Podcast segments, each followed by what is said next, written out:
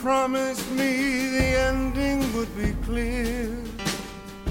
You'd let me know when the time was now. Don't let me know when you're opening the door. Stop me in the dark, let me disappear. Memories that flutter like bats out of hell. Stop you from the city spires. Life wasn't worth the balance or the crumpled paper it was written on. Don't let me know invisible. Don't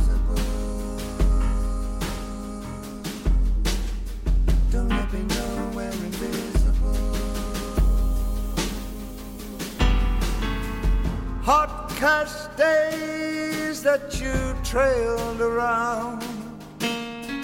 Cold, cold nights under chrome and glass. Let me down a river of perfume limbs. Sent me to the streets with a good time girl.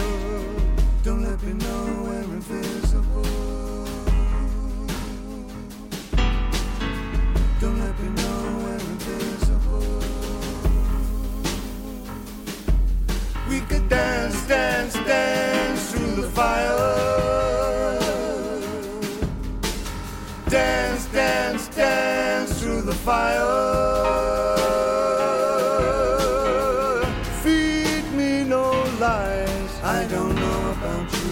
I don't know about you. Breathe through the years. I don't know about you. I don't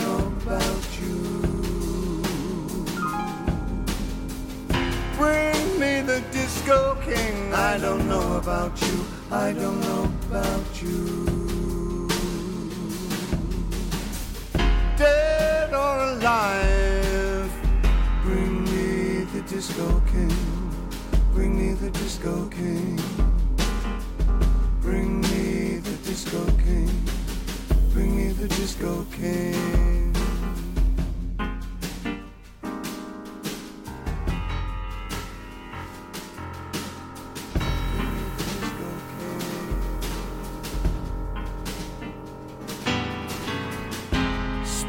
Offs with those who slept like corpses.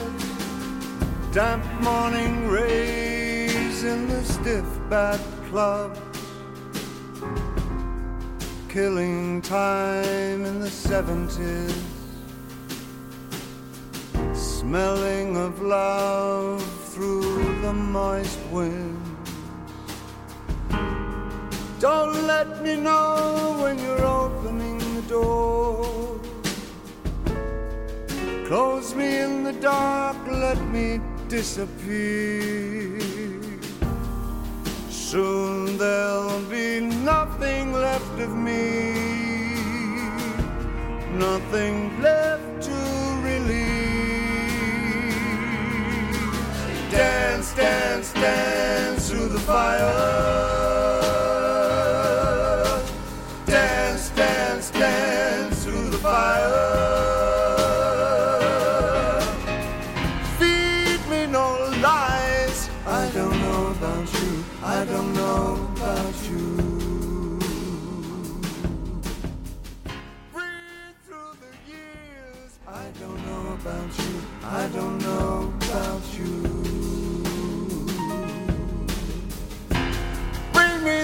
Disco king. I don't know about you. I don't know about you. Dead or alive. Bring me the disco king. Bring me the disco king. Bring me the disco king. Bring me the disco king. Bring me the disco king.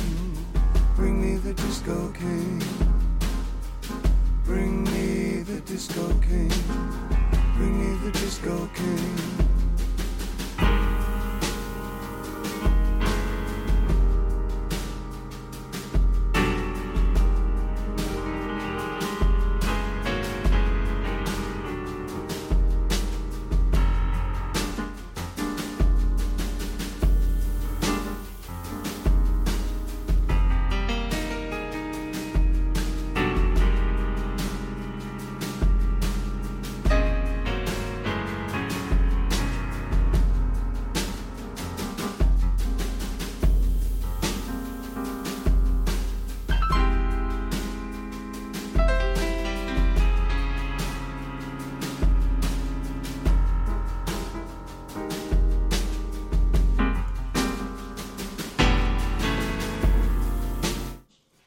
Amigos, ¿cómo están? Buenas noches. Son las 8 de la noche con 8 minutos. Nos encontramos en la Ciudad de México. En... Dice Wookie que no me escucha. Espérame, Wookie. Espérame. Sí, puso, puso carita triste. Hola, Wookie. ¿Cómo estás? Hola, hola. muy bien, muy bien. Ok, ahora Wookie. Ya, ya, estamos ahora sí después de como dos horas y media de conectar. No, no, pero sí, sí, costó, pero ya, nos escuchamos bien. Ya nos escuchamos, efectivamente. Ahí está Wookie. Lo que pasa es que, miren, yo estoy viendo a Wookie por una pantalla de Zoom y estaba poniendo carita triste de yo no estoy escuchando nada. Ay, bueno, lo siento mucho, pero ahí estamos ya, amigos. Y como les decía, son las 8 de la noche con 8 minutos. Estamos en la Ciudad de México. El día de hoy es 24 de abril del año 2021. Seguimos en la pandemia y seguimos con este retroish primaveral. Sí, así es. Este es el quinto retroish de esta temporada. Nos da muchísimo gusto que estén aquí conectados en vivo. Ya sabemos que este es un programa que se escucha mucho más on demand. Entonces le mandamos un saludo a todas las personas que nos están escuchando en Spotify, que nos están escuchando en Apple Podcast, en SoundCloud, a través de la red de El Hype en toda la República Centroamérica y Sudamérica. Ahí lo tienen. Esto es Retroish, el programa que se trata de poner música viejita ¿Qué califica como música viejita? Música que tenga por lo menos 10 años ya de haber salido. Esa es la regla en Retroish, ¿ok? Eso ustedes ya lo saben. Y si no lo saben, ahorita se lo acabamos de decir, ¿ok? Este podcast, como les decía, es parte del Hype. Visiten el hype.com, visiten también patreon.com diagonal el Hype. Y pues el día de hoy tenemos a uno de los fundadores de nuestro proyecto El Hype. Eh, ustedes lo conocen, es el hombre del bozarrón el hombre de la... Ya iba a decir una vulgaridad, pero ustedes saben que Retroish es, es, más bohemio, es más bohemio, entonces realmente aquí, aquí no se dan las vulgaridades, pero ustedes lo conocen, es Wookie Williams. Hola Wookie, ¿cómo estás?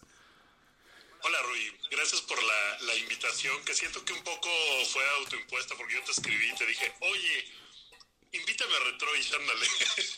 Claro, claro, pero pues mira, me, me, me, pareció una buena iniciativa porque Retroish es tu casa, Wookie. Eso ya. Puedes venir cuando quieras. Tu casa, tu canal. Es tu canal. Pero además, eh, pues es algo, es algo diferente porque normalmente Retroish se trata pues de leer los comentarios de las personas que nos están acompañando ahorita en mixler.com, diagonal el hype en el, en el chat.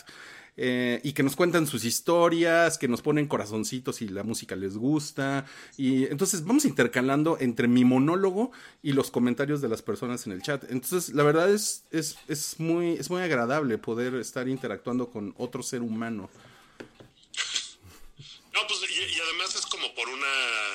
Eh, o sea, yo, yo, encantado de venir cuando sea, pero esta semana pues ocurrió algo que, que me hizo pensar que sería una buena idea armar un retroish eh, al respecto, porque eh, en, la semana eh, falleció Jim Steinman, que, que, para los que no sepan quién es Jim Steinman, estaremos hablando de las canciones que escribió, que seguramente todos conocen, claro. de Jim Steinman.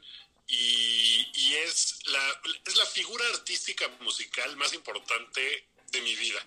O sea, suena, suena hipérbole y suena así como a una cosa eh, eh, como muy jalada que lo diga, pero después de mucho pensarlo, la figura de Jim Steinman y lo que significó en mi vida es de las personas más importantes. Eh, o sea, ha tenido una influencia sobre mí mucho más grande que la de prácticamente así mi papá, ¿no?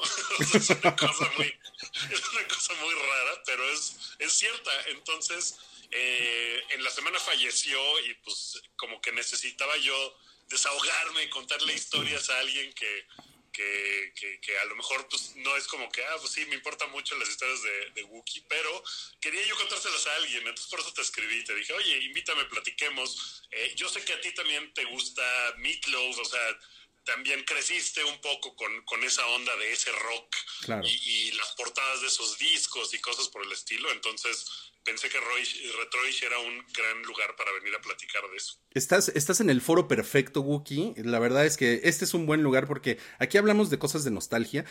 también hablamos de cosas que están sucediendo en el momento, pero nos gusta conectarlas con, con el pasado. Y pues aquí vamos, vamos, vamos a hacer un viaje cuando Wookie tenía la cara llena de granos y era un adolescente,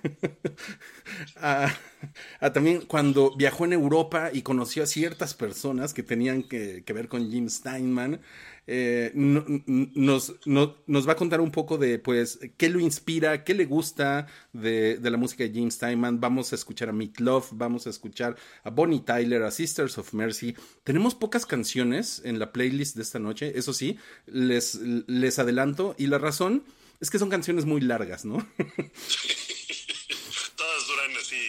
Todas duran así 11 minutos. No, no, eso es una exageración. Tampoco duran 11 minutos, pero sí, mínimo cada canción dura 6, 6.30. Mira, hay, hay canciones de James La versión original de I Would Do Anything for Love, que es una de las canciones pues, más conocidas de este güey, dura 12 minutos, la versión original. Wow. O sea, sí, es una cosa así de, de, locura, pero, pero bueno, no vamos a poder poner tantas. También escogí un par de canciones, eh, por ejemplo, la de Sisters of Mercy, por, lo menos es una canción que dura un poquito menos y como que con eso tenemos un poquito más de espacio para jugar.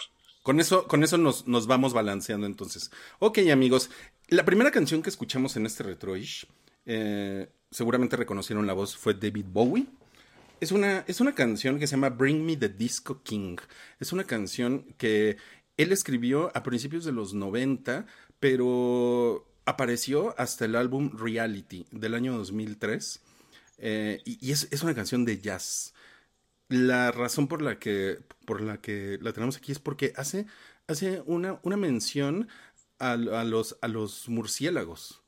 Eh, salidos del infierno. Es, y es, es, muy, es muy curioso. La, la letra al principio dice, me prometiste que el final sería claro, me avisarías cuando fuera el momento. No me dejes saber cuándo abres la puerta. Apuñálame en la oscuridad, déjame desaparecer recuerdos que revolotean como murciélagos salidos del infierno, te apuñalan desde las agujas de la ciudad.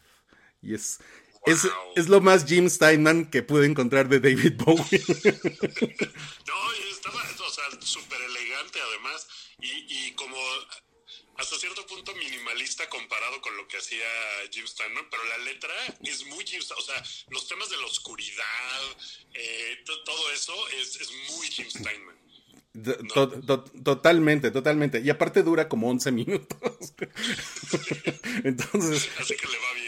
Eso, eso, eso va muy bien. Oigan, eh, bueno, gracias. Dejen, dejen sus saludos en el chat. Ahorita los vamos a leer. Eh, dejen comentarios. Si conocen la música de Jim Steinman, de Meat Love, pues tienen alguna historia, por favor, compártanla con, con el público. Si no, pues están en el momento perfecto para conocerla. Porque ya sabemos que también Retroish lo escuchan eh, personas demasiado jóvenes jóvenes que a lo mejor van a decir, ay, ¿qué es esto? de viejitos. Pero no importa, de eso, de eso se trata. Y bueno, Wookie, vamos a pasar a la primera canción de este Retroish, el número 5 de la primavera 2021. Y esta canción es del primer disco de Meatloaf, ¿cierto? Que es Bad Out of Hell, ¿no? Del primer disco de Meatloaf, efectivamente, de 1977. Y fue la primera canción que yo escuché de Meatloaf en mi vida. La primeritititita. La, la primerititita y la escuché en... Yo, yo, tenía, yo no tenía cablevisión porque donde yo vivía no llegaba cablevisión eh, así como a finales de los 80 y esas cosas. Entonces, cuando Multivisión era algo y era este como proveedor de cable, tenían unas cápsulas editoriales muy chidas que ponían canciones y explicaban un poco la canción y el contexto histórico en el que salían. Por ejemplo, de David Bowie, me acuerdo mucho que en esas cápsulas tenían Young Americans y mm. explicaban un poco de cuando había salido Young Americans y quién era David Bowie y tal. Y de repente un día en una de esas cápsulas, que era de muchos artistas y tal, no sé quién las curaba, pero hizo un muy buen trabajo porque de repente salieron los primeros acordes de Paradise by the Dashboard Light y dije, ¿qué rayos es esto? Y me enganchó. O sea, eh, empecé, a escuchar, empecé a buscar los discos, dije, ¿qué es esto? ¿Qué es este rock and roll? eh, épico que, que, que, nunca había escuchado antes y me voló la cabeza por completo. Y además, y además es una canción como que nunca, que, como que no se acaba, ¿no? La primera vez que la escuchas, o sea, tiene tres actos la canción, ¿no? Y, y, y, como que es, eh, es, es una canción, bueno, yo siempre he pensado que es una canción como sobre alguien que va a perder la virginidad, ¿no? Sí. Es, completamente no puede ser más explícita en como su encuentro sexual, de contar la historia de dos eh, chicos que tienen apenas 17 años y, que están enfrascados en, en, un faje increíble y que están a punto de perder la virginidad y qué es lo que sucede, ¿no? Y, y, las promesas que se hacen en el calor del momento y cómo todo se va al carajo. y, es una canción que además tiene ahí un, un interludio de, de, de, béisbol que, que, narró el, o sea, la, la, persona que era la voz de los Yankees de Nueva York narró esa, ese fragmento. Eh, y, y cuando iban a pichar el disco, así, cuando iban iba Meatloaf con Ellen Foley, que era, era su novia en ese momento y era como la cantante que, que grabó esa canción en el disco. Iba Jim Steinman con un piano, iban a las disqueras y hacían todo el acto. O sea, Jim Steinman tocando el piano y Meatloaf cantaba y de repente a la mitad se ponían a fajar y en ese momento así decían, lárguense de mi oficina y lo sacaban así a la chingada. Entonces tardaron como dos años en conseguir un contrato discográfico porque esta era la canción que presentaba y pues evidentemente era una cosa así súper atascada que, que, nadie entendía, ¿no? Qué, qué, qué increíble. Pues vamos a escucharla, Wookie. Preséntala, por favor. Pues esta es eh, la primera canción que yo escuché de Jim Steinman en mi vida, un sencillo del disco Battle of Hell de 1977 en voz de Meatloaf. Esto es Paradise by the Dashboard Light.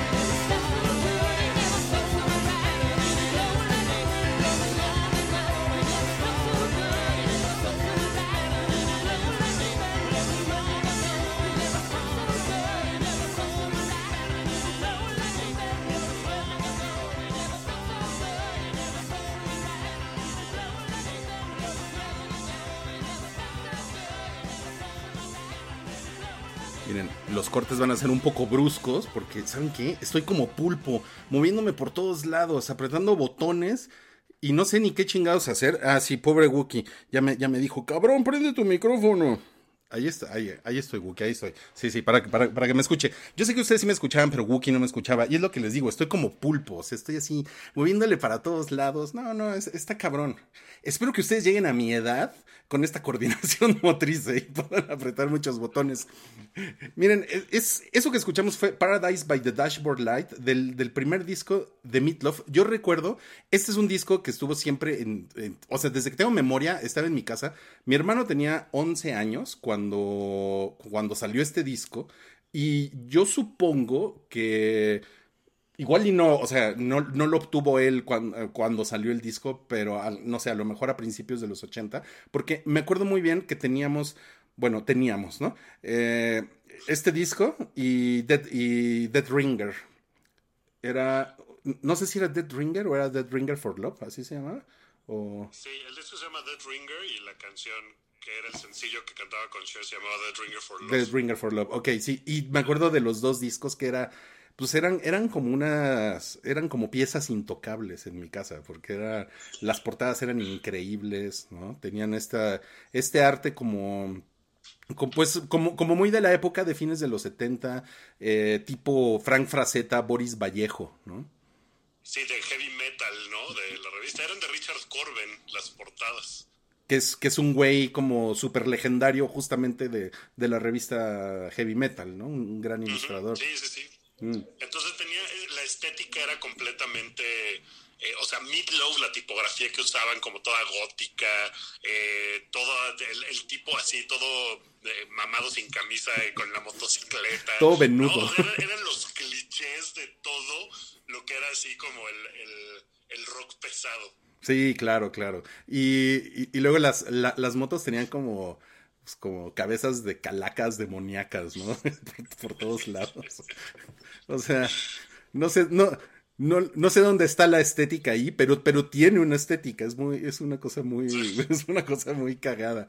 Oigan, eh, eh, un, un gran saludo a todas las personas que están ahorita en el, en el chat en Mixler, que nos están acompañando en vivo. Eh, tenemos a Merlina Heidmoon, quien ha estado esta temporada, la temporada pasada también estuvo, estuvo muy, muy al pendiente. Hola, hola Merlina, de los, de las transmisiones de Retroish. Jesús Tapia también anda por ahí. Eh, Choromac, Choromac siempre, siempre tenemos, mira, Wookie, tú no, tú no sabes esto, pero siempre tenemos una, una petición de Choromac, que es un, que es, que es un oyente que se encuentra en Veracruz y que, y que tiene, pues, o sea, desde el año pasado trae, trae un super romance con Sara. Entonces siempre está pidiendo un saludo para Sara. Y dice aquí, eh, puedes mandar un saludo a Sara. Dile que le quiero, que la quiero mucho, que le mando un beso y que cada día me sorprende más y más. Es impresionante saber el por qué se tarda en el baño, ya que ella está en el nivel 3.942 del juego Candy Crush. Te quiero, Sara. Muy bien.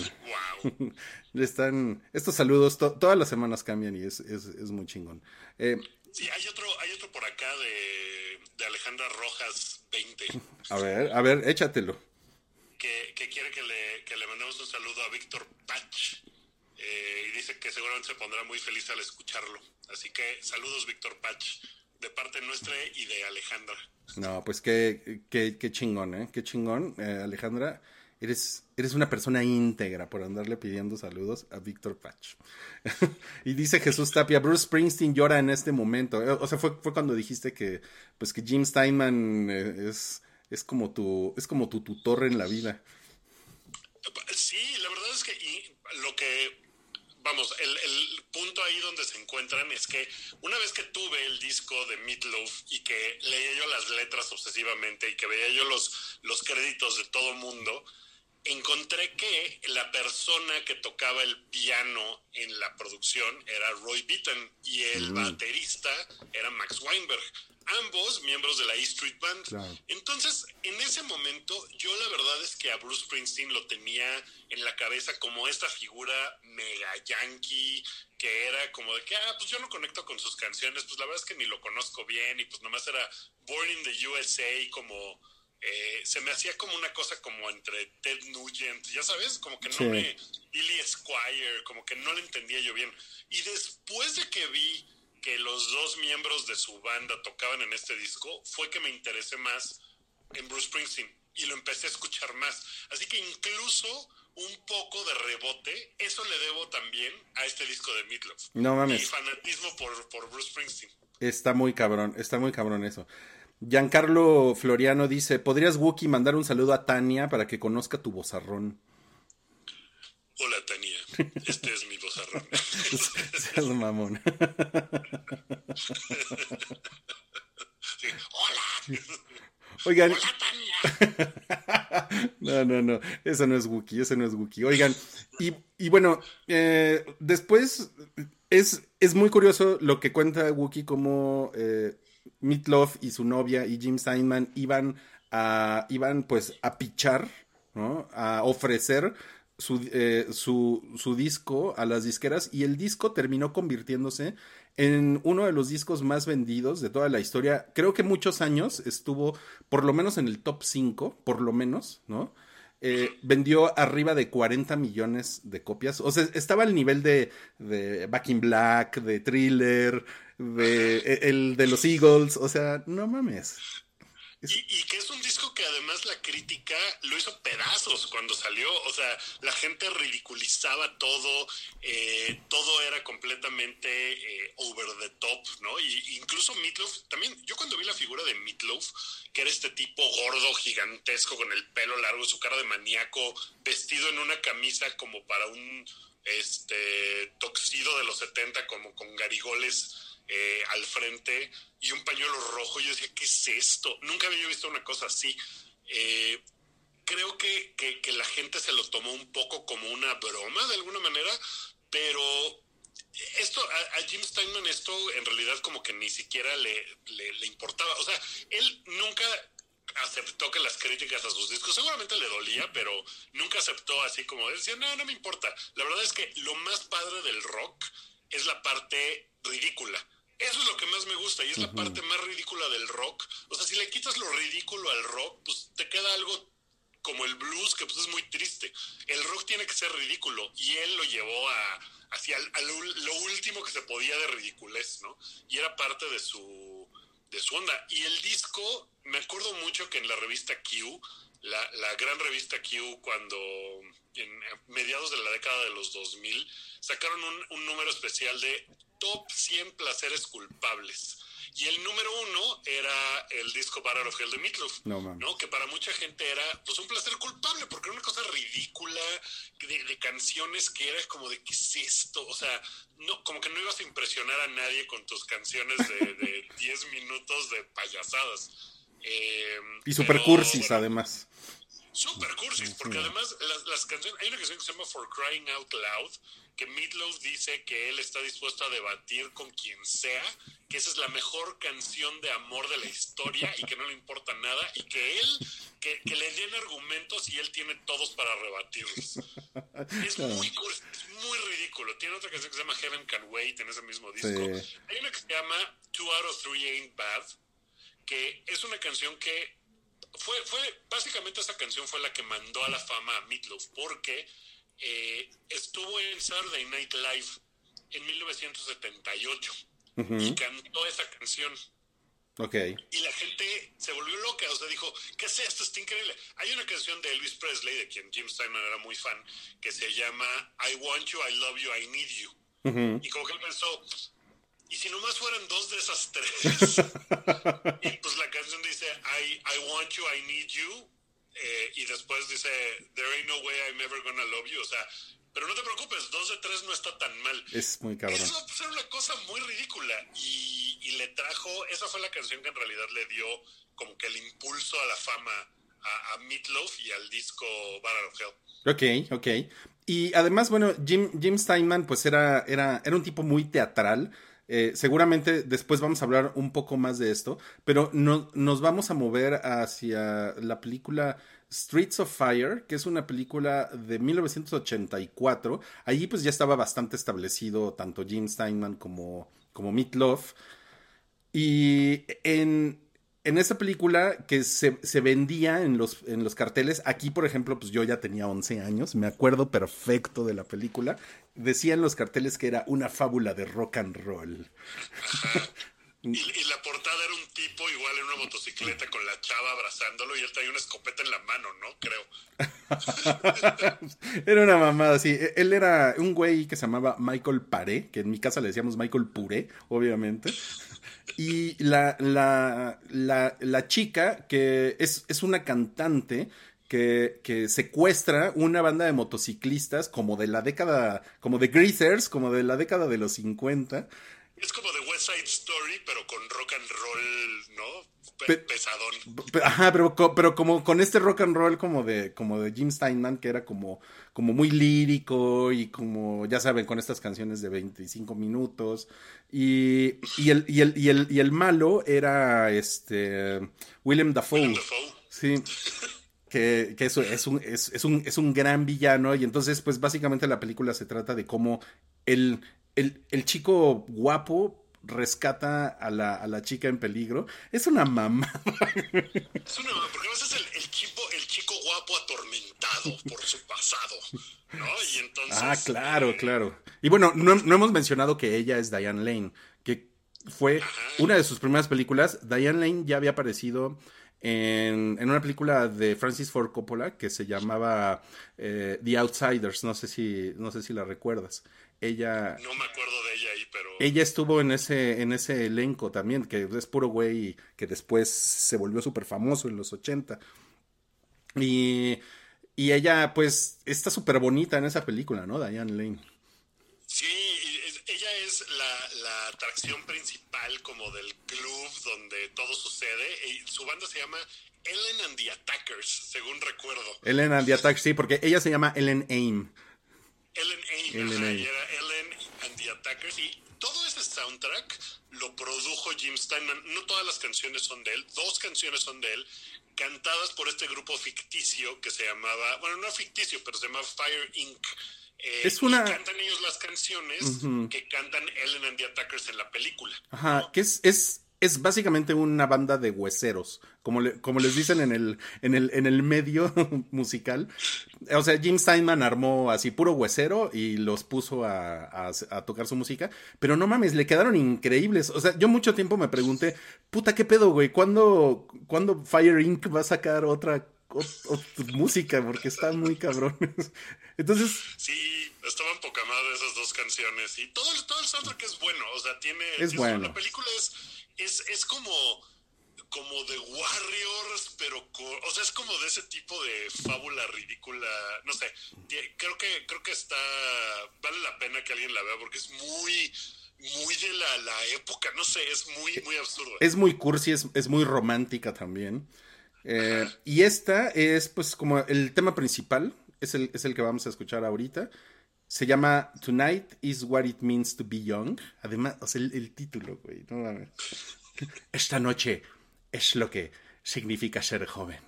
que es, que es con la- la- el tema con el que cierra la película cuando Sí. spoilers, pero pues todo sale bien, ¿no? Él rescata a la chica Claro. y la chica logra llegar al gig, ¿no? Que la gente está esperando y, y después de ser secuestrada y que le pasen cosas horribles, llega corriendo a cantar, así para no decepcionar a la. No mames, qué mamada. Qué cosa más Pero la increíble. canción es majestuosa. Sí, sí, sí. Vamos a escucharla, amigos. Ahí les va. Paradise, no, perdón. Tonight is what it means to be young.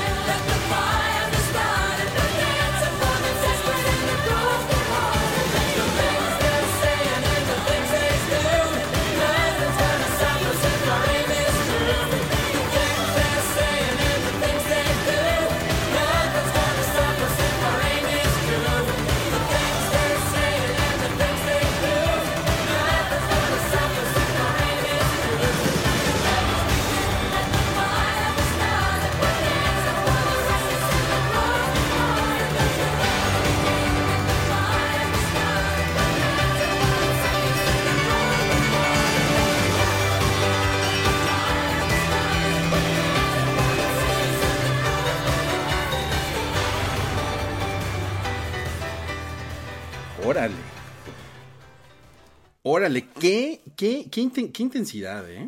Está, está, está muy cabrona. Está muy cabrona esa canción. La verdad. Es muy épica, es muy épica, sí. Y fí- fíjate que cuando salió eh, Streets of Fire, me acordé ahorita que a mí, a mí me impactó mucho la película.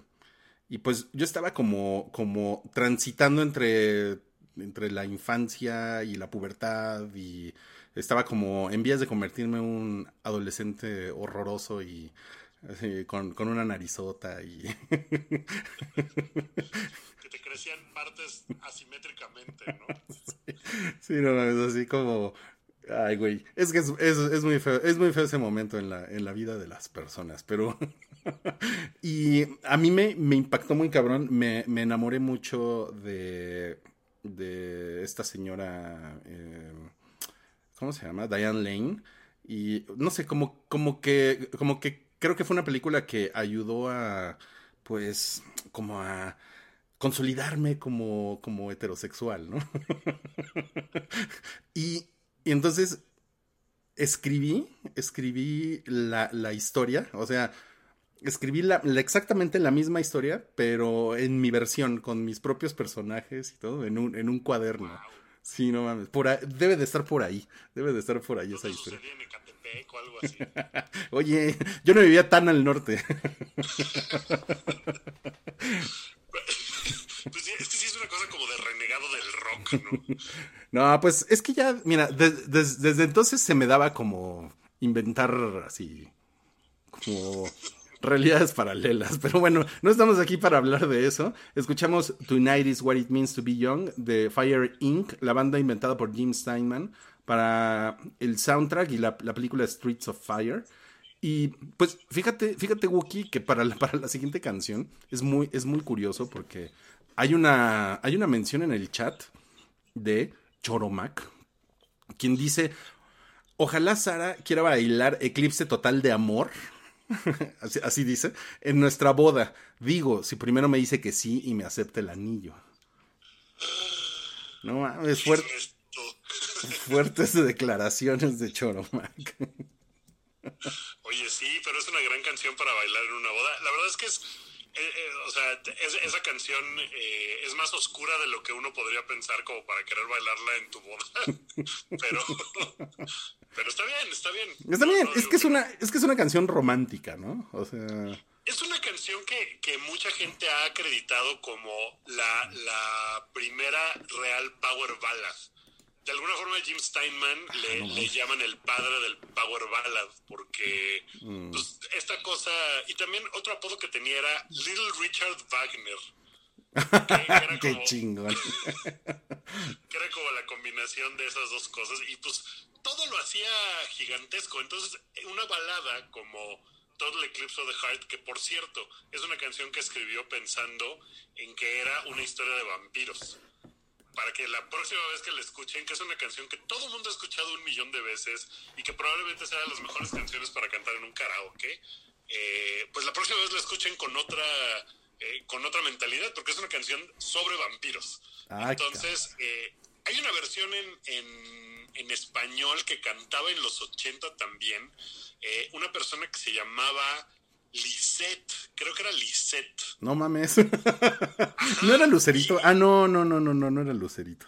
No era Lucerito. No, después esta, esta mujer Yuridia, que era de la academia, hizo una versión, pero en los 80, con toda la, la- el look ochentero, los peinados, todo, había una versión en español que se llamaba Eclipse Total del Amor. Claro. Eh, y, y el corito era mírame y ya no Eh, o sea, era una cosa como súper ridícula. Eh, esta canción también Jim Steinman se la escribió a Meatloaf pero Meatloaf se jodió la voz después de todo lo que hizo para Battle of Hell. Entonces estuvo un rato sin, sin poder cantar al mismo nivel. Todo el disco de Dead Ringer la voz de Meatloaf suena muy diferente. Y Sí. es porque apenas la estaba recuperando. Porque se quedó sin voz. Así, se le fastidió la voz. Entonces Jim Steinman como que dijo, chale, ahorita nos estaba yendo bien. Se me hace que todas las canciones que tenía yo para este güey las voy a sacar en otros lados. Y entonces él sacó un disco solista que es es increíble, pero él la verdad es que no cantaba. Entonces es una cosa muy rara porque sus canciones son maravillosas y la voz pues no, no está donde debería.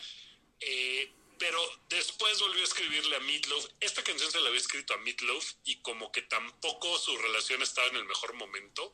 Entonces dijo, bueno, a ver quién. Y alguien le sugirió a, a Bonnie Tyler, que es una, bueno, era una chica escocesa con la voz muy ronca. ¿Murió Bonnie Tyler?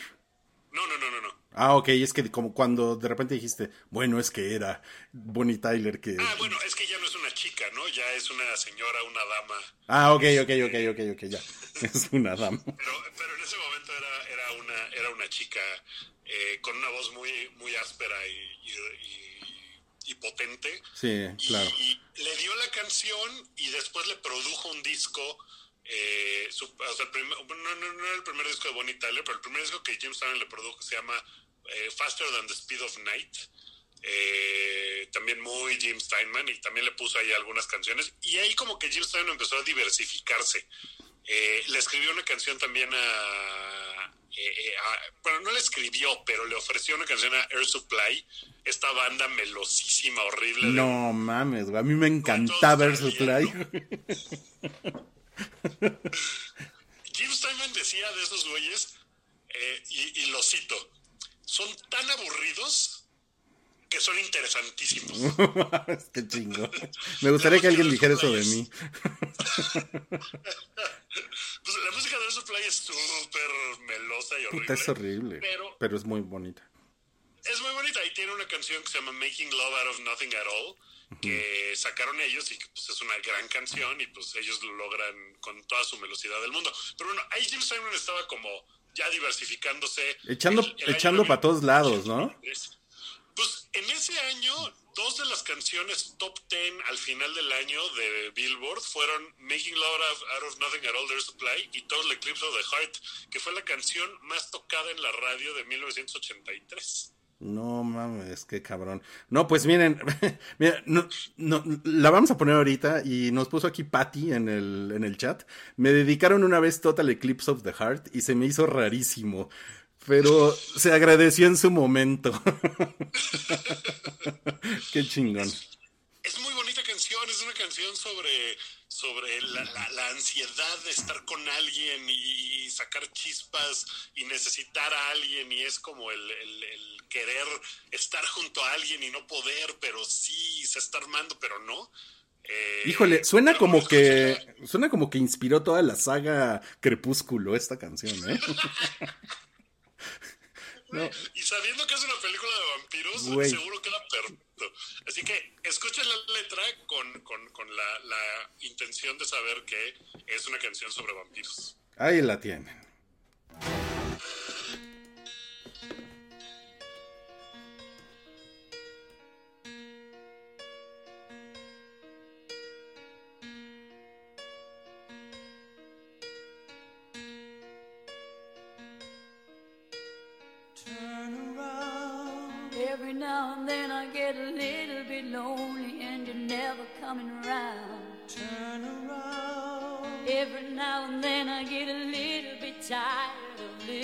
To the sound of my Turn tears. around. Every now and then I get a little bit nervous that the best of all the years have gone by. Turn around. Every now and then I get a little bit terrified and then I see the look in your eyes.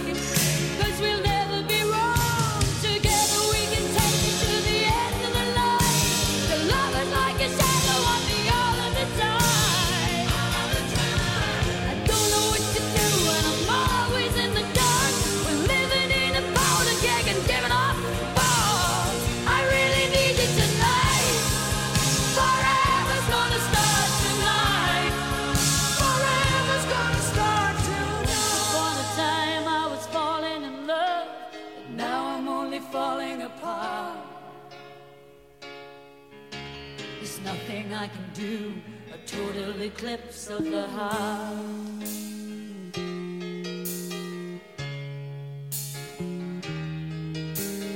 Once upon a time there was light in my life, but now there's only love in the dark. Nothing I can say, a total eclipse of the heart.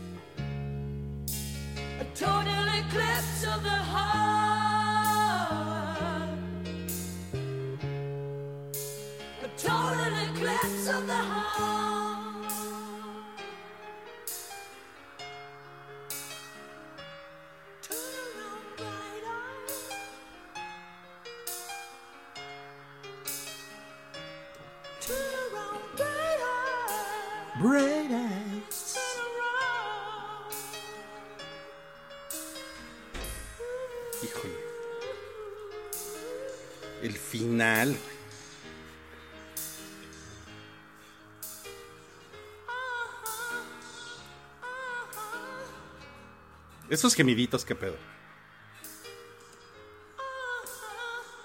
Ay, cabrón.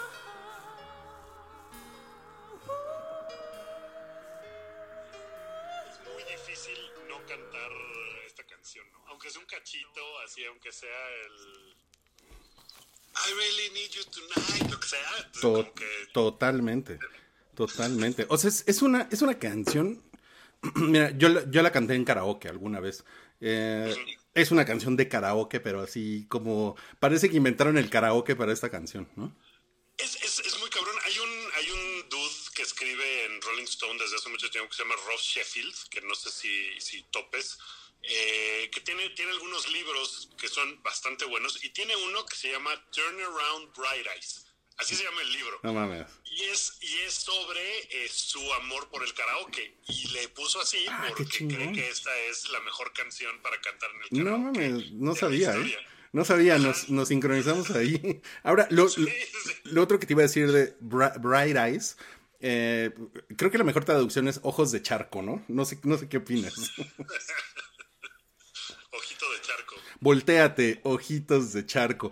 Y miren, también yo recuerdo mucho esta canción. Esta canción es de 1983 porque eh, era, era la época, yo tenía 10 años. eh, yo- yo, fui niño Stranger Things, entonces eh, yo crecí en los 80 y veíamos la, la televisión y entonces ponían, como no existía MTV en México, porque durante mucho tiempo incluso estuvo prohibido MTV, eh, por, porque una, una, una, una primera dama, la esposa de José López Portillo, eh, literalmente prohibió MTV porque era una, una perversión para la, eh, pues, para la juventud. juventud.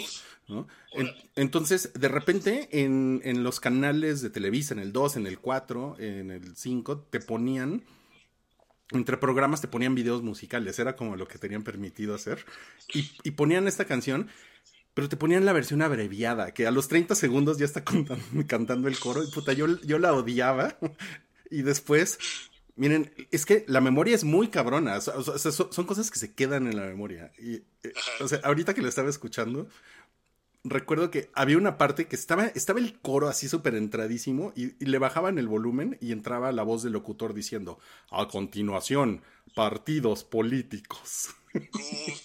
Eso, ¿cómo arruinó la infancia de todos lo de los partidos políticos? Mames, no sé cuánto he pagado de terapia por ese, por ese pendejo que me Y a continuación, partidos políticos. Partidos políticos, hijo de la chingada, sí. Pero no, pues es, un- es, una, es, una, es una gran canción. Y ¿sabes qué? Efectivamente, este, Lisette es la persona que, ya, ya lo googleé, y Lisette es la persona que cantaba Eclipse Total de Amor.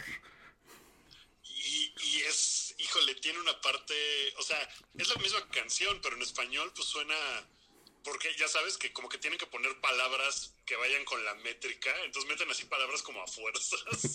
sí, Es claro. muy horrible. No. Y, y- y bueno, yo me, yo me, yo me confundí con, con, con We Belong de Pat Benatar, porque, porque además esa, esa la cantaba Lucerito. Ah, ok, ok. Sí, entonces como que de repente dije, ay, no mames, Lucerito era la que cantaba. No, pero no, ella cantaba We- la versión en español de We Belong. Oye, Yuri cantaba la versión en español de Hey Mickey, ¿era Yuri? Ah, creo que sí, creo que sí era Yuri. Sí, pero, ¿no? pero seguramente, seguramente hay alguien ahorita en el chat de Mixler que sabe cuál, cuál era la que cantaba Amy, si era Yuri o era alguien más. No sé, bueno, digo, seguramente, ¿no? A lo mejor hay alguien ahí como, pues que ya esté en el cuarto piso y que sí se acuerde de estas cosas, ¿no? Pues miren amigos, estamos ya en la segunda hora de este retroish. Ya escuchamos. Empezamos con algo que no tiene nada que ver. Una canción de David Bowie que se llama Bring Me the Disco King. Después escuchamos Paradise by the Dashboard Light de Meatloaf.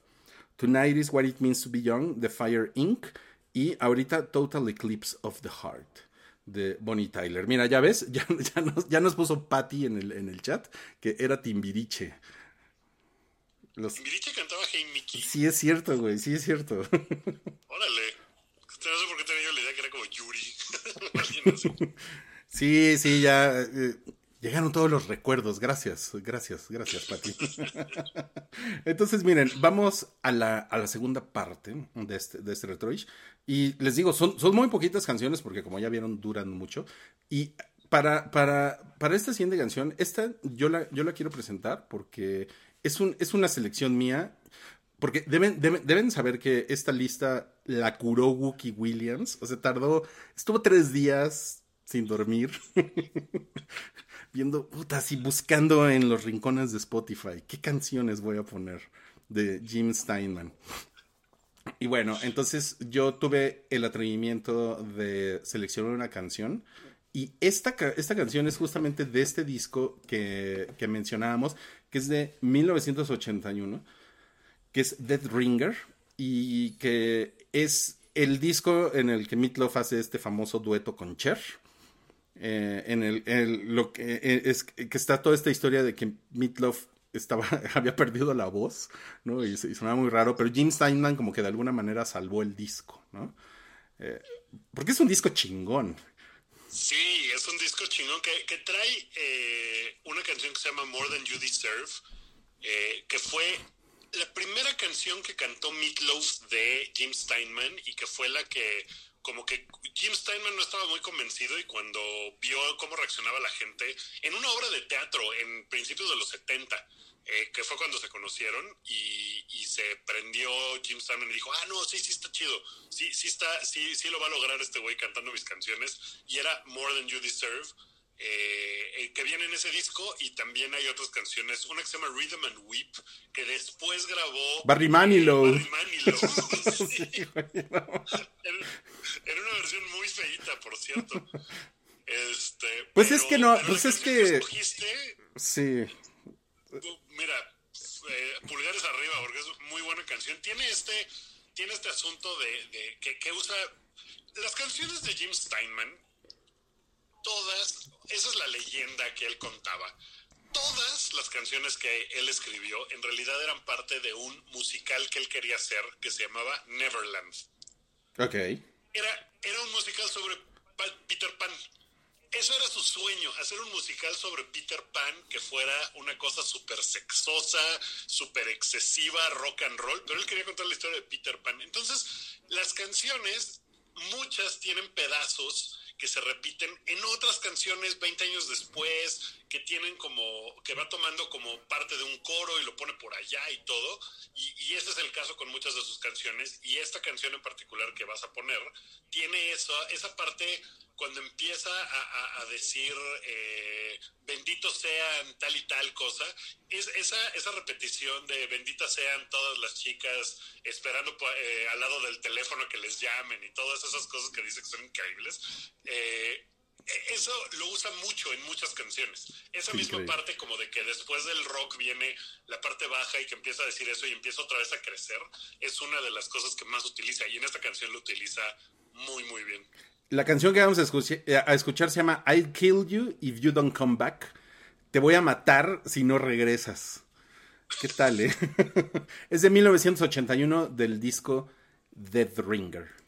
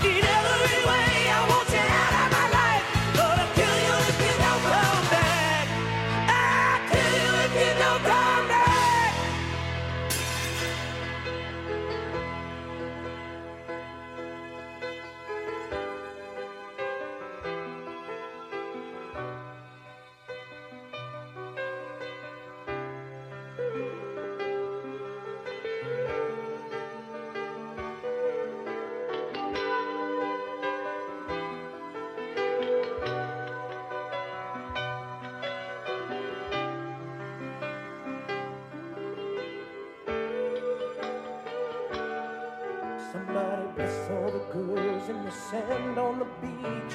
They're dreaming of boys and staying just out of reach. And I saw the cheerleaders down on the track. They're glistening like diamonds with sweat on their backs. And I saw the girls and the gangs on the street. They're looking for danger and they're holding their peace. I saw the girls staying late after school. They're playing with fire and know they're playing it cool.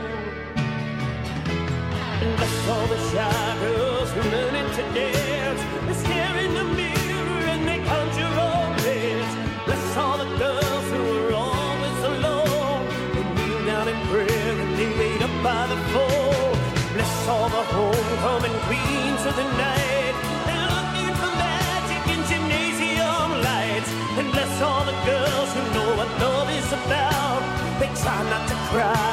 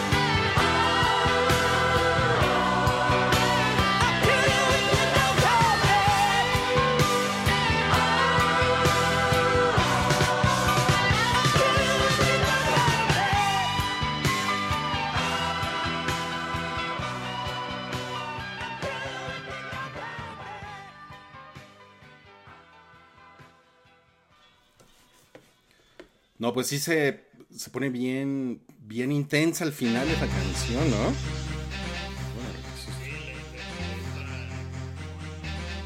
Sí. Le en- entre el poncho. Ay, cabrón, empezó la otra canción. Ay, no mames, es que, disculpen, me faltan brazos. Y, y, y, y- y luego, eh, no mames, se activó Siri en plena canción.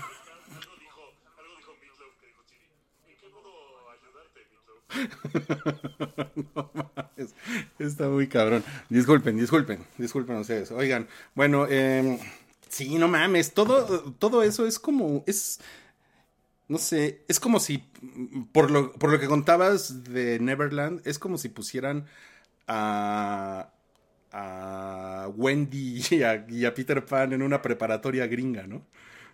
Ajá, tal cual. O sea, como que, como que todo su, su, su onda era eh, eso de Neverland como Wendy Peter Pan, pero además eh, mezclado con Wuthering Heights de Emily Bronte, que es esta novela gótica eh, también súper así absurda.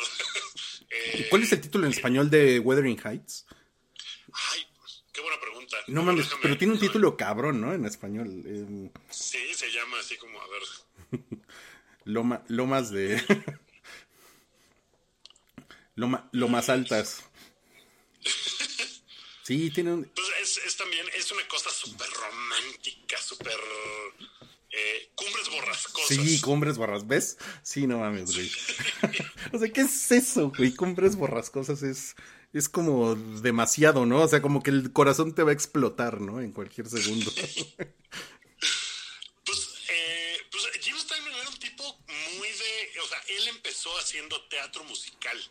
En realidad, esa era su, su onda. No, no era escribir canciones y éxitos top número uno, no para nada. O sea, él eh, empezó con una obra que se llamaba A Small, A Small Circle of Friends y ahí fue que conoció a un montón de gente y ahí se empezó como a hacer hacia el otro lado del rock and roll, pero él en realidad lo que quería era escribir musicales.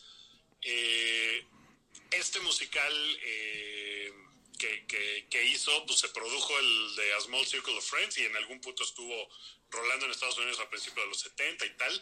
Y después se tardó mucho tiempo en volver a involucrarse en cosas de musical. ¿Sabes qué musical iba a hacer Jim Steinman? Eh, aquí hay un par de datos eh, curiosos de Jim Steinman que, que son divertidos. Bueno, uno es que después de que había hecho unos discos muy populares, cuando Def Leppard estaba grabando Hysteria, Sí, es cierto. Se les ocurrió a alguien de la compañía disquera decir, oigan, ¿por qué no vamos a buscar a Jim Steinman para que produzca el disco de Hysteria? Y fue un desastre Que lo, absoluto. lo acabaron corriendo, ¿no? se odiaron así muchísimo. Eh, Jim Steinman solo tenía palabras malas con respecto a Def Leppard. Lo que dijo con respecto a Def Leppard era, son, una- son unos tipos interesantes de la manera en que a, a alguien que estudia insectos le puede parecer interesante un insecto. No mames. Qué buen insulto. Eh, Oye. sea, se, se acabaron muy peleados y pues nunca pasó nada con ese disco Claro. y evidentemente pues ya sabes qué pasó. Pero en esa época, bueno, no, fue más adelante porque O- Oye, oye, oye, oye, pero, pero, pero nada más para acabar con Def Leppard, lo chingón. Bueno, digo, lo bueno de la historia es que Def Leppard produjo eh, Hysteria con Jeff Mutlang, ¿no? Que, que, y fue una cosa increíble lo que les acabó saliendo, ¿no? O sea, Y fue algo así maravilloso que seguramente con Jim Steinman hubiera estado horrible. hubiera estado horrible, exacto. Sí, creo que no hay ni siquiera como grabaciones de los demos. O sea, yo nunca he logrado escuchar y mira que he escuchado unas cosas muy extrañas de ambas partes. O sea, pero ni ahí llegaron. No, lo que sí existe son algunas grabaciones que si buscan en YouTube las pueden encontrar de los demos que hizo Jim Steinman para el musical que tenía su intención de crear junto a Tim Burton No, de mames. Batman. No mames. Después de que Batman fue un éxito y Batman eh, Returns fue un éxito, alguien dijo, esto tiene las hechuras de un musical. ¿Quién podría hacer un musical de Batman? Y Tim Burton iba a producir y dirigir la obra musical de Broadway de Batman. Y, y Jim Steinman escribió algunas canciones. Una que esa estoy seguro que está en YouTube porque ahí la he escuchado. Se llama Where Does He Get All Those Wonderful Toys? Que es una frase No mames, que ¿eh? dice Jack Nicholson en la película cuando están en la galería de arte y, y dispara con una pistolita que tiene un gancho y salen volando. Y, y Jack Nicholson lo dice. Hay una canción que se llama No así. mames, qué gran dato de trivia, güey. No mames. Eh, y hay otro par por ahí, y pues nunca sucedió, evidentemente, el musical de Batman. Eh, hubiera estado muy, muy particular, ¿no? Oye, pero tú te, tú te, tú te has metido muy cabrón a los musicales de Jim Steinman, ¿no? O sea, Yo, yo, me, yo me clavé en los musicales eh, cuando corría por ahí del año de 1995, yo creo. Eh, Battle of Hell 2 acababa de, salió en el 93. Y, y para ese momento, pues ya yo estaba así en turbo mega fan de Meatloaf. Pero en los albores del internet, antes de las redes sociales, había foros, había foros de Geocities, había cosas así. Había una página que se llamaba Neverland, justamente, donde había muchas como noticias de, de Jim Steinman y se hablaba en foros y tal. Y había un mailing list, que era de estas cosas, pues que siguen existiendo, que te suscribes y, y te llega información. Como funcionaba en ese momento, era una, una especie de foro en tu correo. Entonces tú te suscribías y todos los correos que manda, o sea, mandabas un correo a una cuenta y le llegaba a todas las personas que estaban en ese mailing list. o sea, era un reply all. Exactamente, ¿no? Y era en mi cuenta de Hotmail, así, de, de la primera cuenta que abrí.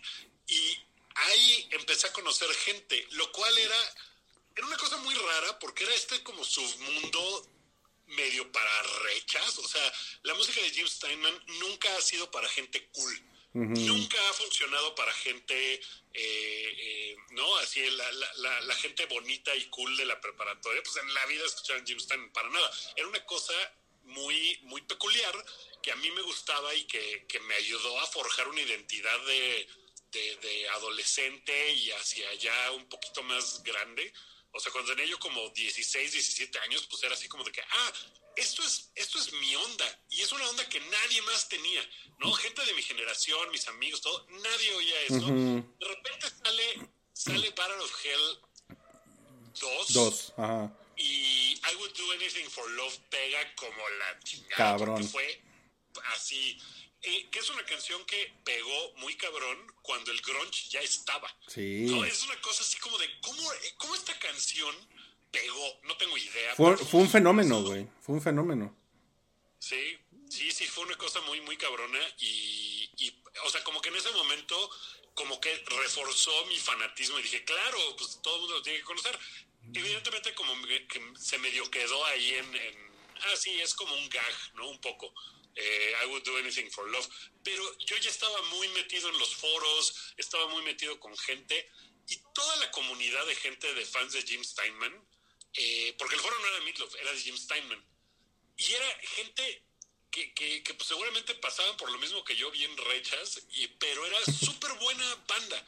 Eh, y de repente te decían, oye, ¿cómo? ¿No conoces tal musical? No, pues no. Ah, dame tu dirección. Y te mandaban una copia en CD del musical. No mames, O sea, a mí me llegaron unas cosas loquísimas de las primeras grabaciones de los musicales de Jim Steinman, eh, que pues, No por ahí deben estar en alguna caja, que me mandaba alguien así de Alemania, que era fan y que los tenía, entonces pues los mandaban, ¿no? Era súper buena onda esa banda. Y, y estuve eh, en, en algún punto del año 2001, Ujú. fui a Europa y decidí ir a ver los musicales de Jim Steinman, que en ese momento tenía dos musicales en escena. Uno en alemán, que se llama Tanz der Vampire, que es una adaptación musical de La Danza de los Vampiros de Roman Polanski. No mames, qué, qué, qué espeso estás. Bueno, Roman Polanski dirigió el musical. O sea, la primera Wow. versión que hubo, que no fue la que yo vi, que fue en Viena, eh, dirigió él el musical y era una cosa increíble porque Jim Steinman lo que hizo fue, ah, ok, voy a usar mis canciones ya existentes y las voy a convertir en canciones para este musical.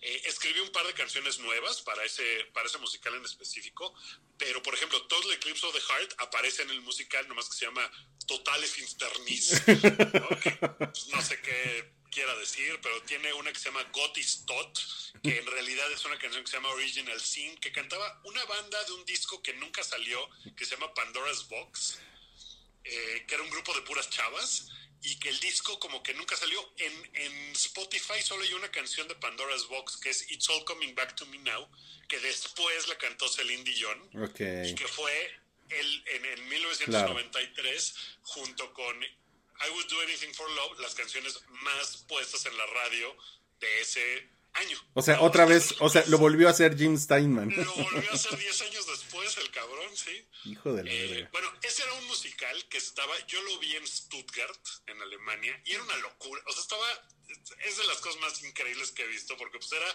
eh, la, la típica cosa del vampiro eh, en un pueblito en Europa, y está el conde, que se llamaba el conde este Orlac, no, no me acuerdo. Este, era una cosa así. Y, y, pues eh, salía la chica que vivía en el pueblo y que quería más que esa vida campirana y tal. Entonces llega un científico a investigar a los vampiros y tal. Bueno, las canciones de Jim Steinman, eh, con letra de alguien más en alemán, eh, pues las usó. La de Tonight is What It Means to Be Young es con la que cierra el musical y se llama eh, La Danza de los Vampiros. Y los vampiros ganan en ese musical y pues se comen a todos y... pues, No es mames, una- qué loco está eso, güey. Es un festín de sangre, pero, pero es muy épico y la puesta en escena es increíble. Y duró, duró mucho tiempo en Europa. O sea, después la pusieron en Tokio, eh, la trataron de poner en Estados Unidos y fue un desastre. Y Jim Steinman cuando, o sea, cuando empezó la producción dijo, yo no quiero tener nada que ver con esto porque es una mierda. Y pues sí, fue una mierda y le fue terrible. Eh, pero bueno, hay otro musical que escribió junto con Andrew Lloyd Webber, Órale. Que ¿Cuál? se llama Whistle, Whistle Down the Wind, se llama. Ok. Eh, Jim Steinman escribió la letra de las canciones y Andrew Lloyd Webber la música de las canciones. Eh, y ese musical se trata de en un pueblito en Estados Unidos en los años 40, creo. Eh, es un pueblito turbo religioso y un güey se escapa de la cárcel, está huyendo de la cárcel y llega a este pueblito, se mete a un granero y todos los niños del pueblo llegan así como de ¿quién es este güey? Y el güey les dice, soy Jesucristo, no le digan a nadie que estoy aquí. Y pues todos los chavitos están de, no mames, lo que nos habían prometido. Llegó este güey. ¿qué onda?". Y pues es una cosa muy, es muy cabrona porque la chava que es la más grande, la, la que es como la más adolescente, pues dice, no mames, Jesucristo. Y se empieza a enamorar de él. Entonces es una cosa como de ¿Qué pedo? despertar sexual. O sea, es una cosa muy loca también, pero es más como, es más convencional. eh, o sea, más conservador en alguna forma, porque Andrew Lloyd Webber, y pues ese lo vi en Londres. Ok. Y, también fue ¿Chingón? una cosa así como de, güey, qué cosa más increíble, qué chingón. Las canciones, la verdad es que no son particularmente buenas. Eh, solo hay una que después fue como, eh, que medianamente Meatloaf la tomó y sacó que se llama A Kiss is a Terrible Thing to Waste. Eh. Y todas las demás, pues son canciones como de. Hay un disco que sacaron, no sé, canta así los Everly Brothers y Tom Jones y este, una banda que se llamaba Boyzone. Boyzone era una banda inglesa que sacó una canción que se llama No Matter What, que es de ese musical y que en, en Inglaterra fue un exitazo, pero acá nunca llegó. Como que acá ni en, No, en no. América no, no pegó para nada, pero No, ella sí fue yo- como muy grande. No me, no, no, no me suenan, Wookie. No, no, esa banda Sí, no, no, ¿eh? no, acá Jamás. para nada, pero allá eran así como, porque además uno de los güeyes de la banda era gay y salió del closet y esa canción le ayudó, entonces fue como una cosa muy así como de, ay, güey, esta canción le está ayudando a la juventud a salir del closet y tal, entonces fue una cosa muy grande, pero eso fue como lo más sobresaliente que hay de, de ese musical que, que sucedió. No mames, no mames, acabar Wookie. con Eres, la- eres Wiki Wookie con, con Jim Steinman, está poca más. Estos datos están increíbles. Es que sí, sí, sí, insisto, ha sido una parte de mi vida muy importante. Y la, la siguiente anécdota, que es como la más, pues la más divertida. La canción que puse ni siquiera es, ni siquiera tiene nada que ver con esto que estoy contando, ¿eh? Pero es una canción nomás como para pensar en el rango que tenía este güey de qué puede escribir y quién puede cantar sus canciones. Y por eso está este, una canción de Sisters of Mercy, que pues es una banda gótica que no tiene nada que ver con todo lo demás. Eh, pero. Pero eso bueno, está chingón, ¿no? O sea, justamente por lo del rango que dices, ¿no? Sí, como que sí le salí a escribir para, para mucha gente. Ahorita les digo un poquito más de la canción, nada más para acabar de contar mi, mi anécdota de ese viaje. Después de que había hecho eso, contacté a un par de personas en ese mailing list porque mi viaje de regreso tenía una escala de unos días en Nueva York y había un par de personas que vivían ahí y los contacté. Entonces, una chica que era la que llevaba el foro, la página oficial, que no era oficial, pero pues era como el foro de Jim Steinman y que estaba en contacto con él, o sea que era, que era alguien que trabajaba para él, pues, eh, decidió organizar como de, ah, ok, creo que va a haber dos o tres personas que van a estar al mismo tiempo, ¿por qué no organizamos pues como un, un, eh, así un convivio entre ustedes? Entonces fuimos, fuimos a cenar, ella estaba esta chica, eh, que pues, en ese momento debe haber tenido, no sé, 35 años, yo tenía 22, 23, Ok. 23 años tenía. Eh, fuimos a cenar, había otro par de güeyes ahí, todo bien y no sé qué.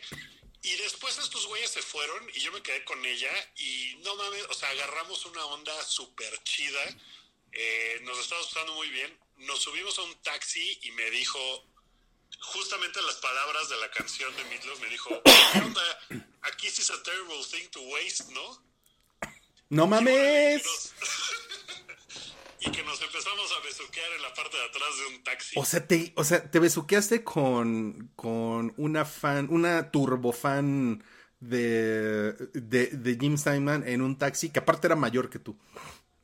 Sí, y pues digo, de ahí siguió el asunto. Nos fuimos a un lugar que era como pues, medio underground, que era como medio de drag queens.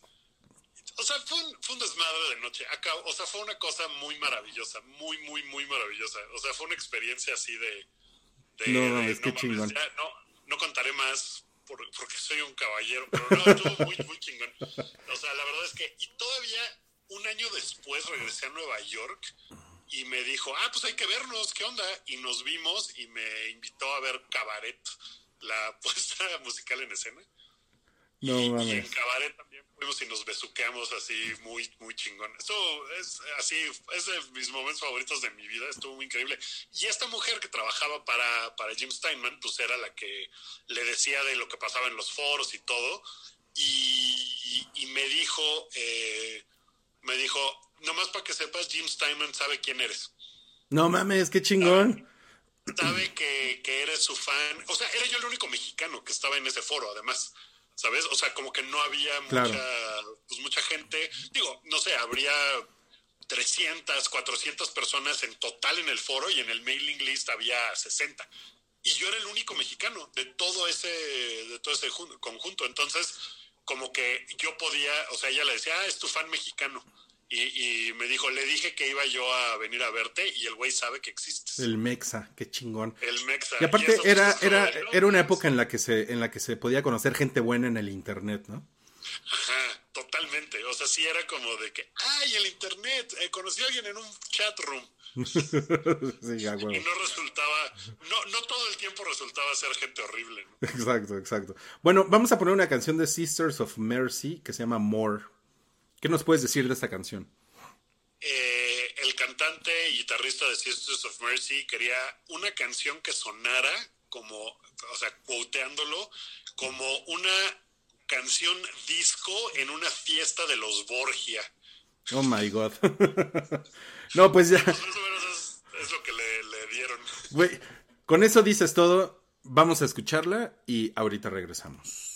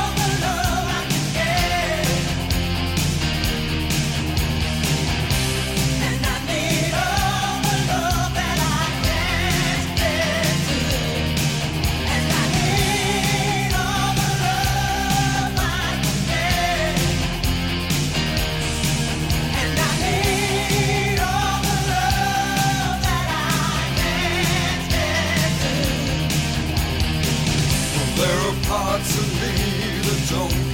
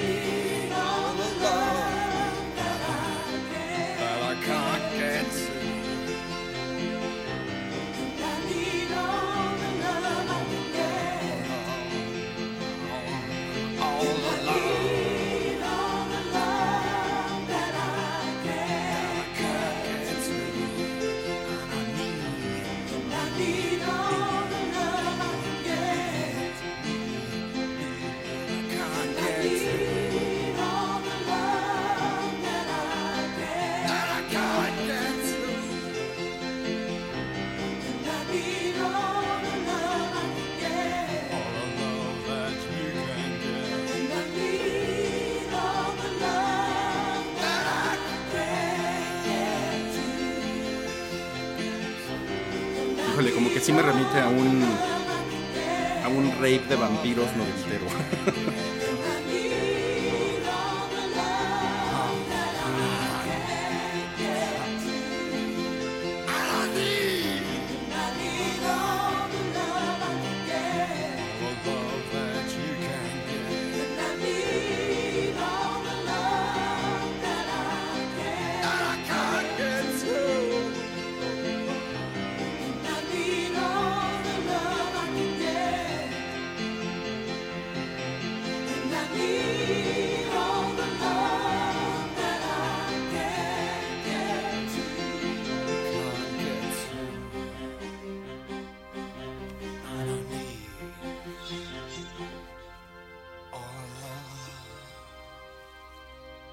Híjole, Wookie, pues mira, es, es, esta es de esas canciones que realmente eh, creo que muy, muy pocas veces pasa en Retroish, o creo que nunca había pasado en Retroish, que es una de las canciones que, pues yo la verdad nunca había escuchado. ¿No? ¿No? Jamás, jamás. Y Wow. está bien chingona, ¿eh? Está- Es buena canción. El, ese final está así como de que, bueno, ya, por favor, ¿no? Pero dura más que el resto de la canción, pero... Pues es que Mercy tampoco fue una banda, o sea, es una banda de goth ahí como más, este, pues, pues más clavadona, pero como que en algún momento quisieron ponerse un poco más frescos.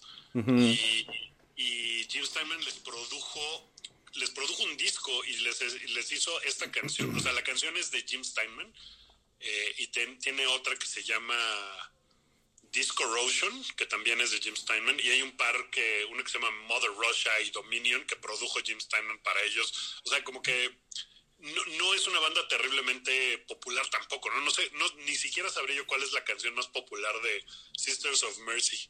No, no, no, no, quién sabe, pero, o sea, sí me, sí me imagino como, como la banda mascatuerca noventera, así, super darks, echando el Sisters of Mercy, ¿no? Sí, seguro, seguro. O sea, sí, sí deben de haber tenido su, su momento. Sí, seguro, seguro se iban en bola ahí al, al, al Sorba Discos de Perisur, ¿no? A, a ver, a ver si había llegado algo nuevo. Yo pensaba el chopo, pero... No, pues que, es que también esos, esos lugares tenían como, tenían como rarezas. Es que mira, por ejemplo, en satélite había un Sorba Discos, que era donde pues, iban los satelucos a buscar rarezas, pero también había un lugar que se llamaba Discos Aquarius, que estaba ahí escondidito, y era como, pues sí, como que si, si te gustaba la onda, o sea, o sea podía ser que, te- que fueras metalero o que te gustara la onda como gótica, y podías encontrar ahí cosas así, como de este tipo, ¿eh? Sí, raronas. Sí, entonces sí Ah, veías. bueno. Sí, por eso eran así como los, como los, los, los matudos y los, este, y los mascatuercas, porque los matudos les decían mascatuercas a los, a los otros.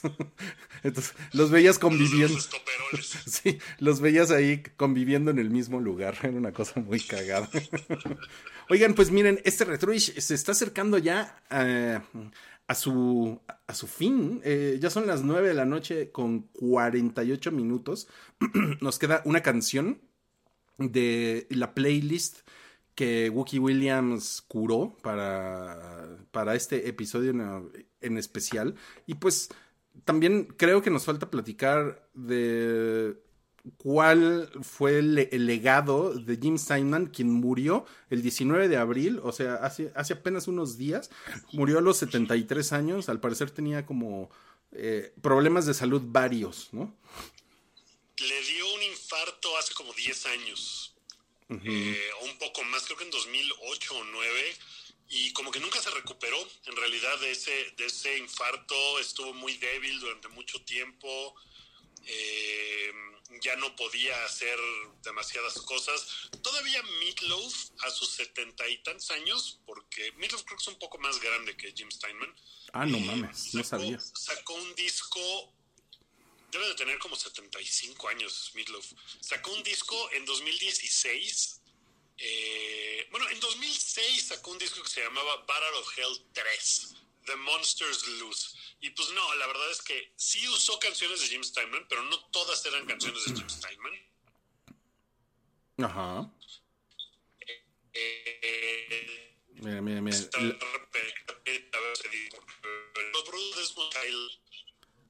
Ok, ese es, ese es Wookiee poniéndose un poco robótico. A lo mejor es porque mi conexión de internet está valiendo madres. Puede ser. Ah, espero que no.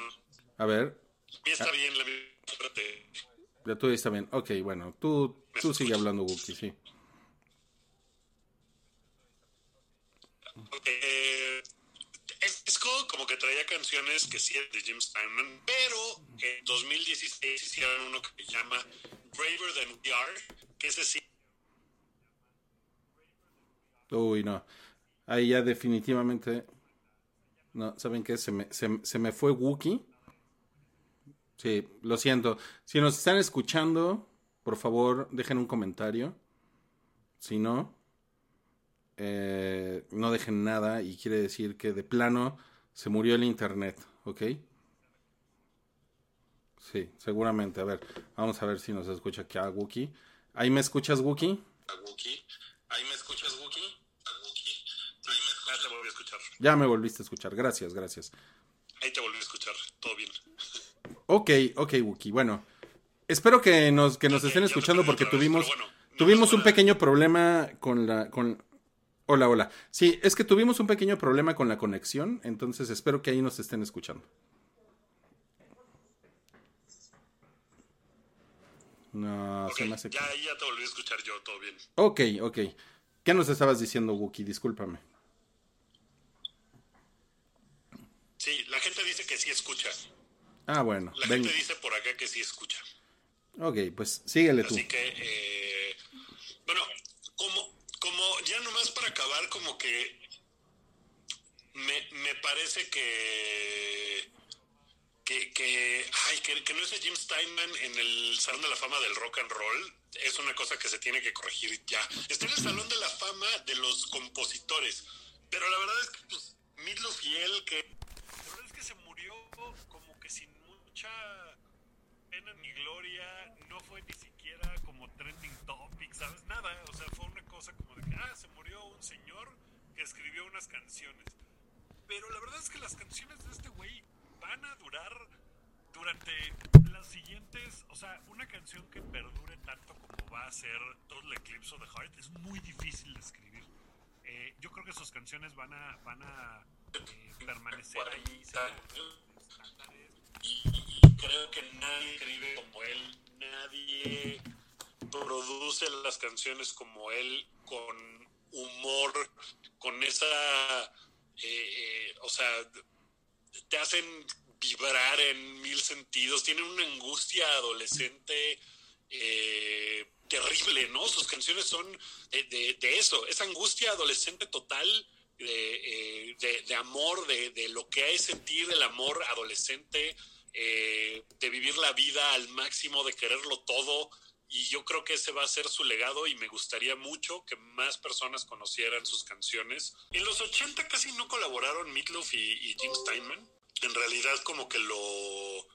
eh, como que se separaron un poco en esa década, pero Meatloaf sí sacó algunas canciones de Jim Steinman. Sacó, eh, sacó Nowhere Fast y sacó otra que se llama Surf's Up, que pues, es- no, hay, no hay nada más... eh, no hay, no hay una canción que sea eh, una referencia a una erección más grande que Surf's Up, porque de eso se trata toda la canción. Y, decía Jim Steinman que le gustaba mucho hacer chistes así, dick jokes, ¿no? Como, como, o sea, chistes así de, eh, de doble sentido y cosas así. Y en una de las últimas canciones que escribió, que se llama Speaking in Tongues, eh, que, que dice, empezó como un dick joke, pero acabó siendo algo que, que quiero tener en mi vida y que es la forma en que yo he vivido mi vida siempre. Y, y la canción lo que dice es que, bueno, el personaje que canta Speaking in Tongues, lo que tiene es una erección del corazón. Ay, no mames, güey. No mames. Y lo, y lo canta, y lo canta Meatloaf así. Qué cosa más increíble, no mames, güey. Una erección total del corazón. Qué increíble. ¿Saben Y qué? digo que- Tuvimos, tuvimos muchos problemas técnicos ahorita en los, en los últimos dos, tres minutos. Eh, pero bueno, espero que, que mucho de lo que Wookie ha estado diciendo se, se quede en, el, en, la, en la grabación. Entonces, si, si, si ustedes están escuchando después esto on demand, seguramente lo van a poder tener por ahí. Sí, yo sí me fui un, como un par de minutos, pero justo regresé a tiempo para escuchar lo de la erección total del corazón. Está increíble. Espero que así la gente, así dos minutos de silencio y de repente estoy yo diciendo erección del corazón. Qué cosa más chingona. Ok, pues vamos, ¿qué te parece, Wookie, si ponemos esta, esta última canción que tú tienes aquí en, en tu playlist? Que es noventera, ¿no? Es, no, es noventera. Ah, tienes razón, pensé que iba a ser la otra. Es, es noventera, en realidad es, la canción es setentera y la sacó Jim Steinman en su disco y fue el sencillo de su disco que se llama Bad for Good, que, que también tiene una portada ridiculísima de un güey mamado, sin camisa, con alas de ángel, siendo abrazado por una chava y el güey trae su guitarrota, ¿no? Su guitarra blanca ahí junto.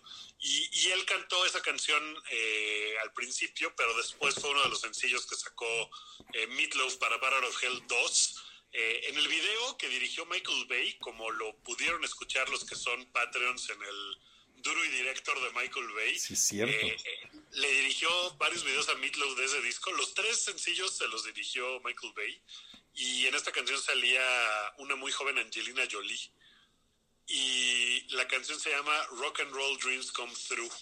Y es una cosa muy ñoña, pero al mismo tiempo es una cosa muy bonita y es como una oda a la música y al rock and roll y que no importa, no importa cómo te sientas y no importa la vida cómo te trate, eh, siempre vas a tener el ritmo y las guitarras y la música para ti y los sueños del rock and roll van a aparecer.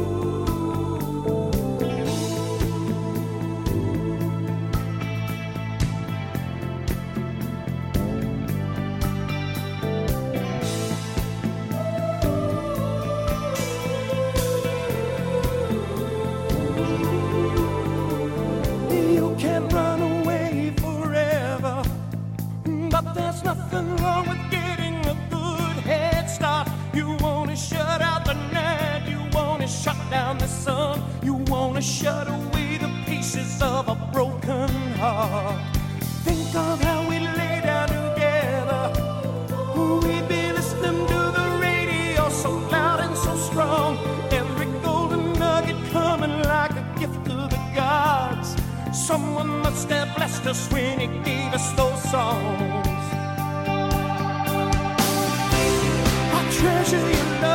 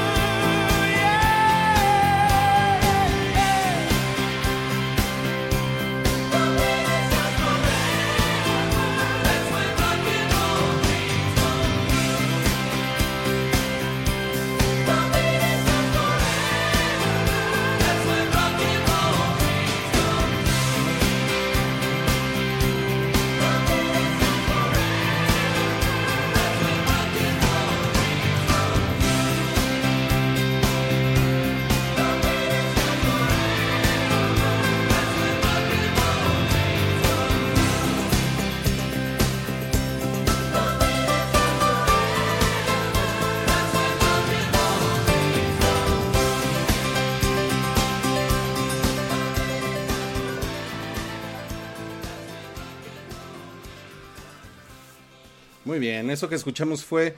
Ahora sí, lo logramos. Escuchamos Rock and Roll Dreams Come True. Porque somos, somos miren, súper profesionales, ¿eh? Porque aunque se nos caiga la transmisión y el internet, y porque no pagamos el Axtel y la chingada, miren, aquí estamos. Aquí estamos al, al pie del cañón. Y vamos a acabar este programa sí o sí, ¿verdad, Wookie? Claro, no, no, nada nos va a detener. Nada ni, nos- ni- no, no sé qué internet tengas, pero. Pues tengo, a- tengo Axtel, que ahora sí, sí, güey. Que... Ah, sí, igual que yo. Igual que tú, pero, pero, pero ¿sabes qué pasa? Que mi, que mi modem ya, ya es un rolling gag en el hype. Eh, tengo, tengo, tengo este modem que ya tiene como seis años y no lo he cambiado. Y no, y no lo. Porque además, o sea, pues es el modem con el que me pusieron Axtel. Y entonces, si llamas a la compañía de internet, te dicen, ah, sí, cómo no, tiene problemas con su modem. Le vendemos este modem en cuatro mil pesos, ¿no? Así. No, bueno. Yo compré uno por Amazon, ¿eh? Y. Y sí, sí jaló. ¿Sí? No, pues. Sí, bueno, en realidad es un. O sea, es un router ahí que, que pues, sí, como que sí ayuda. No, pues rólame el link, ¿no? No seas, no Para- seas para que mala no te onda. pasen estas cosas. Para que no nos pasen estas cosas, porque miren, Wookie estaba súper entrado hablando de Jim Steinman. eh, y, y miren nada más, se nos fue el internet. Pero aquí estamos, amigos. Y este Retroish, pues prácticamente ya se acabó, ¿no? Pero esperemos que lo hayan disfrutado porque tuvimos música muy chingona. Tuvimos menos canciones de las que normalmente tenemos. eh, como les decía, pues porque las canciones eh, que escribía Jim Steinman y que producía, pues son, pues eran, eran largas o son largas. Eh, entonces, Si, si hubiera sido hubiéramos podido poner así 32 canciones. si, hubiera sido el especial de, de Ramones, hubiera- hubieran sido 100 canciones y iríamos por la 96 ahorita. Así es, pero miren, eh, les agradezco mucho y le agradezco mucho a Wookie que haya estado aquí. Nuestro gran amigo Wookie Williams, amigo queridísimo de toda vida. Eh, Nos da muchísimo gusto que haya estado aquí en Retroish. Es la primera vez, y fíjense que la primera temporada de Retroish fueron como 115 episodios. Y Wow. sí, y solamente una vez estuvo Cabri por ahí. Y ahora es la primera vez. Y esta es la cuarta temporada ya de Retroish. Y es, pues es la primera vez que está Wookie aquí, ¿cierto? ¿O me, o me equivoco? Creo que, creo que muy al principio de los tiempos, eh, pero no, no me acuerdo para qué. Pero creo que ya había estado en Retroid. Tengo la idea. No sé, alguien que haya escuchado todos los Retroids que nos diga, porque es la idea que tengo, pero, pero mira, como si fuera la primera vez, Rui. Sí, no, estás, estás igual de guapetón que siempre. que hace todo eso. Sí, no, qué, qué chingón. Y pues, eh, los, los, los dejamos entonces ahí con... Recuerden, estas canciones se van a poner en la, en la playlist que se llama Retroish Primavera 21, que está en Spotify, está en mi perfil personal. Y también busquen a Wookie, pues ya saben dónde encontrarlo, pero en Spotify búsquenlo para que encuentren sus, sus playlists de, pues en general de la música que le gusta escuchar a Wookie. Por, ahí- por ahí alguien, alguien nos dijo que encontró el, eh, el, el musical del que hablabas, lo encontró en Spotify. Sí, está en Spotify. Está en Spotify toda la música. Ujú. Así que, así que ahí lo pueden escuchar también. Eso es, eso está poca madre. Y pues nos, nos encanta compartir estas cosas con ustedes. Ya lo saben. Eh, eh, esto fue Retroish. Retroish sucede todos los sábados. eh, pues de esta primavera al menos. Ahorita vamos en el 5. La idea es tener nueve Retroish en esta temporada. Entonces más o menos nos queda un mes más de Retroish y después lo vamos a poner a dormir. ¿Ok? Y ya veremos después cuando, cuando regresa. Y pues muchísimas gracias por, por escuchar. Recuerden el hype, elhype.com, patreon.com, diagonal el hype. Mañana, o, bueno, si usted está escuchando esto en, domingo, en, su Spotify o en Apple Podcast o en SoundCloud, pues hoy domingo estamos grabando un cafeciguis con el hype. Es el número 11. Ajá, lo vamos a grabar Wookie, Cabri, Salchi y pues ya saben. eh, se pone bien cagado, sí, ¿eh? Se pone bien cagado pues por favor no falten. Se les recomienda mucho que se suscriban a nuestro Patreon porque ha- hacemos cosas bien padres, ¿no? Y, Tenemos Sí, mercancía. nos la pasamos, nos la pasamos bomba. Nos la pasamos chingón y tenemos, y tenemos merch. Además, Además, además de La todo. taza para el café Siwis. Exacto, exacto. Entonces, bueno amigos, de nuevo, muchísimas gracias. Nos despedimos. Nos vemos la próxima semana en Retroish. Obviamente vamos a poner un bonus track. Obviamente. Nos vamos a despedir con una canción. Esta canción también es de Fire Inc., que es de esta banda eh, que armó Jim Steinman para eh, Streets of Fire. Y pues, presenta la Wookiee ya para despedirnos. Pues eh, canción dice, no, no hay ningún problema con no estar yendo hacia ningún lado, pero pues si ese es el caso, pues vámonos para allá rapidito, ¿no? que es este, que pues es, o sea, es lo que le quería decir en realidad como a una chica de, mira, es, lo nuestro no va a ningún lado, pero pues vamos hacia allá rapidito, ¿no? A lo que vamos. Exacto. Y la canción se llama Nowhere Fast de Fire Inc., escrita por Jim Steinman, que en paz descanse y que esté rockeando en el cielo. Ahí lo tienen.